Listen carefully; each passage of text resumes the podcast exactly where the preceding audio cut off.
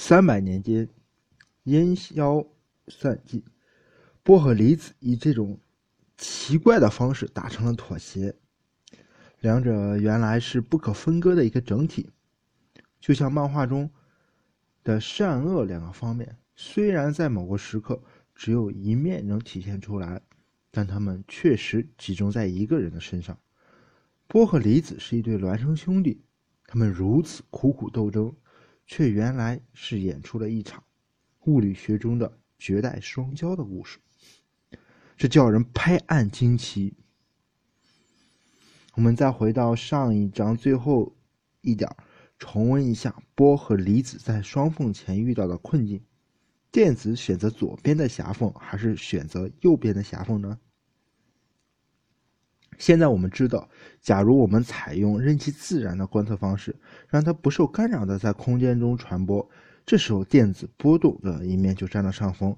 它预示以某种方式同时穿过了两道狭缝，自身。与自身发生了干涉，其波函数 psi 按照严格的干涉图形，但是当它撞上感应屏的那一刹那，观测的方式发生了改变，电子突然和某种实物产生了交互作用。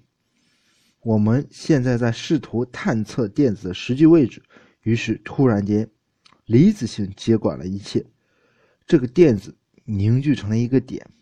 按照 psi 的概率，随机的出现在屏幕上的某个地方。假设我们在某个狭缝上安装仪器，试图测出电子究竟通过哪一边。注意，这是另一种完全不同的观测方式。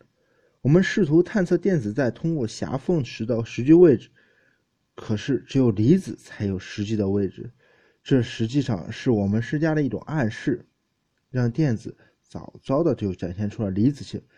事实上，的确只有一边的仪器将记录下它的踪影，但同时，干涉条纹也将被消灭，因为波动性随着离子性的唤起而消失了。我们终于明白，电子如何表现，完全取决于我们如何观测它。种瓜得瓜，种豆得豆，想记录它的位置，好，那就是离子的属性。电子善解人意，便表现出来离子性质来，同时也就没了干涉。不做这样的企图，电子表现出波动性来，穿过两条狭缝，并形成熟悉的干涉条纹。量子派物理学家现在终于逐渐领悟到了事情的真相。我们的结论和我们的观测行为本身大有联系。就像那匹马是白色的还是红色的，这个结论和我们用什么方法去观察它是有关系的。可能大家有些感觉还是不服气。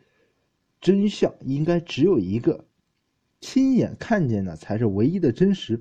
色盲是视力缺陷，眼睛是外部装本，这怎么能够说是看到的真实呢？其实没什么分别，它们不外乎两种不同的观测方式罢了。我们的论点是，根本不存在所谓的柏拉图式的真实，好吧？现在我视力良好，也不带任何装置，看到的马是白色的。那么它当真是白色的吗？其实我在说这话之前，已经隐含了一种默认的观测方式：用人类正常的肉眼，在普通光线下看来，马呈现的白是。再技术一点，人眼只能感受到可见光，波长大概在四百纳米到七百六十纳米左右。这些频段的光混合在一起，才形成我们印象中的白光。所以，我们的论断的前提就是在四百到七百六十毫纳米的光谱中去感受马，它是白色的。许多昆虫，比如蜜蜂，它的复眼所感受的光谱和人是大大不同的。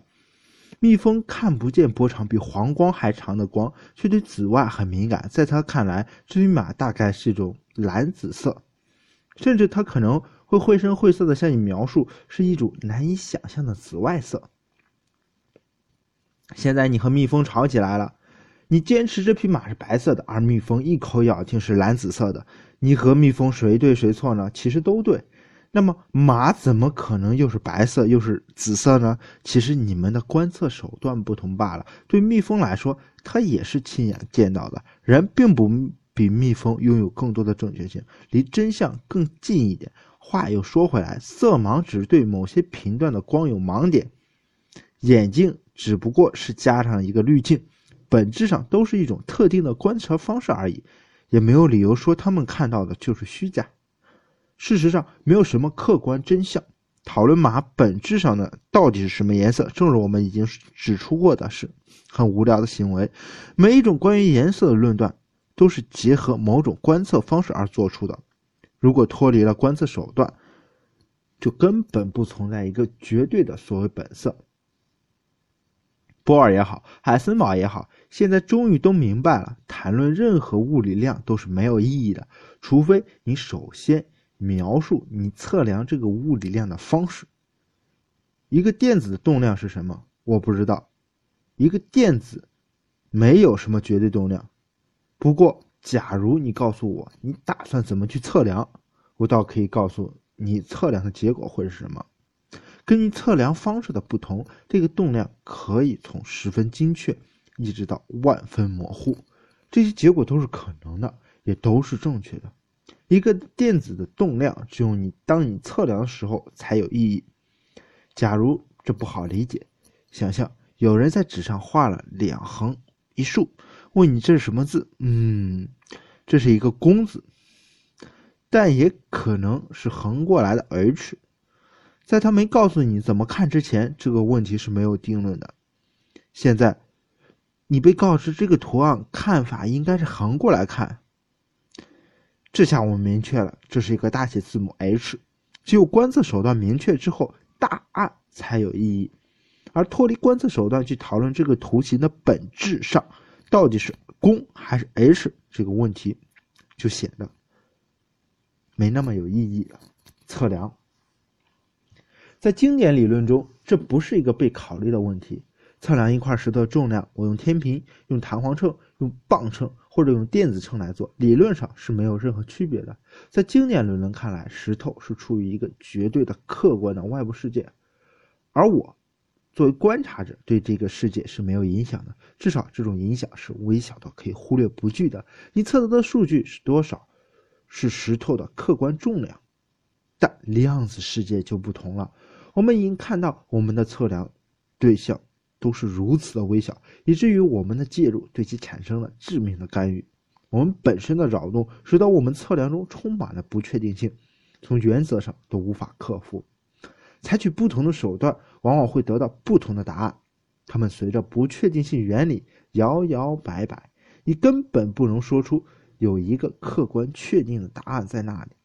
在量子论中，没有外部世界和我之分。我和客观世界天人合一，融合成为一个整体。我们和观测物互相影响，使得测量行为成为一种难以把握的手段。在量子世界，一个电子并没有什么客观动量，我们能讨论的只是它的测量动量，而这又和我的测量手段密切相关。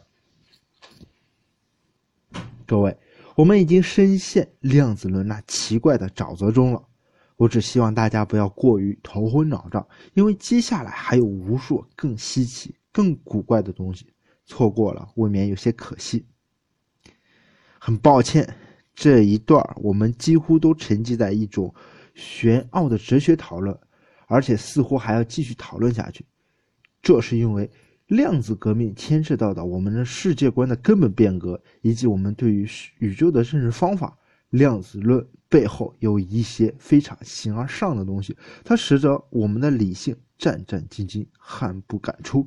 但是，为了理解量子论的伟大力量，我们又无法绕开这些而自欺欺人的盲目的前进。如果你从实话一开始就跟着。我一起走到现在，我至少对你的勇气和毅力表示赞赏，但我也无法给你更多的帮助。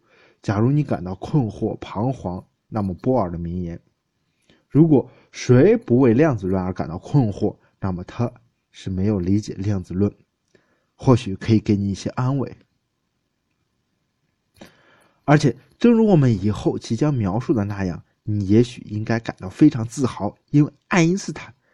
对此也曾困惑彷徨，不比你少到哪里去。但是现在我们必须得走得更远。我们这就继续出发。如果不定义一个测量动量的方式，那么我们测量电子动量，我们讨论电子动量就没有意义。这听上去似乎是一个唯心主义的说法。难道我们无法测量电子，它就没有动量了吗？让我们非常惊讶和尴尬的是，波尔和海森堡两人对此大点齐头，一点也没错。假如一个物理概念是无法测量的，它就是没有意义的。我们要时时刻刻的注意，在量子论中，观察者是和外部宇宙结合在一起的。它们之间现在没有明确的分界线，是一个整体。在经典理论中，我们脱离一个绝对客观的外部世界而存在。我们也许不了解这个世界的某些因素，但不影响其客观性。可如今，我们自己也已经融入了这个世界。对于这个物我合一的世界来说，任何东西。都应该是可以测量和感知的，只有可观测到的量才是存在的。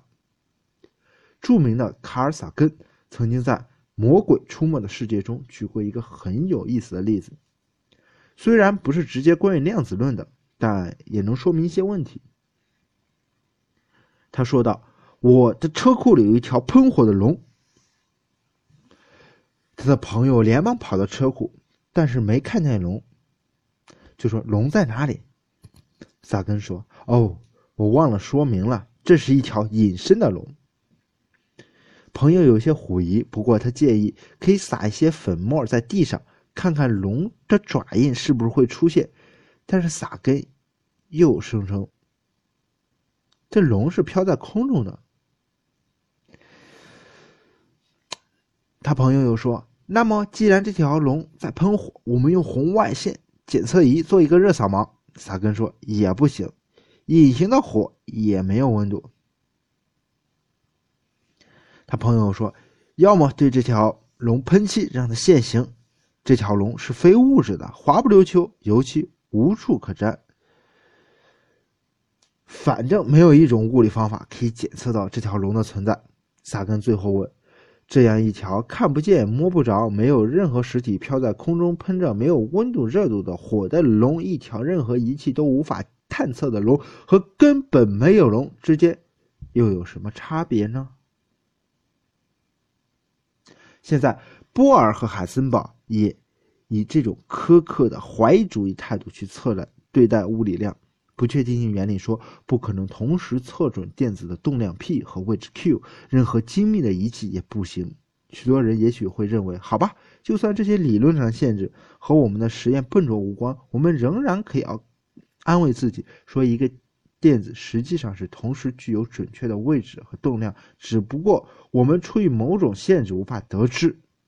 但哥本哈根派开始严厉打击这种观点，一个具有准确。P 和 Q 的经典电子，这恐怕是自欺欺人吧？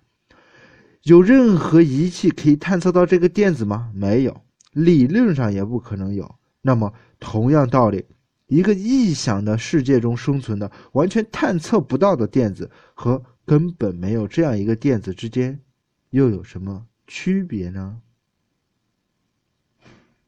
事实上，同时具有 P 和 Q 的电子是不存在的。P 和 Q 也像波和微粒一样，在不确定性原理和互补原理的统治下，以一种此消彼长的方式生存。对于一些测量手段来说，电子呈现出一个准确的 P；对于另一些测量手段来说，电子呈现出准确的 Q。我们能够测量到的电子才是唯一的实在，这后面不存在一个客观的或者实际上的电子。换句话来说，不存在一个客观的绝对的世界。唯一存在的就是我们能够观测到的世界。物理学的全部意义不在于它能揭示出自然界是什么，而在于它能够明确关于自然我们能说什么。没有一个脱离观测而存在的绝对自然，只有我们和那些复杂的测量关系熙熙攘攘、纵横交错，构成这个令人心醉的宇宙的全部。测量是新物理学的核心。测量行为创造了整个世界。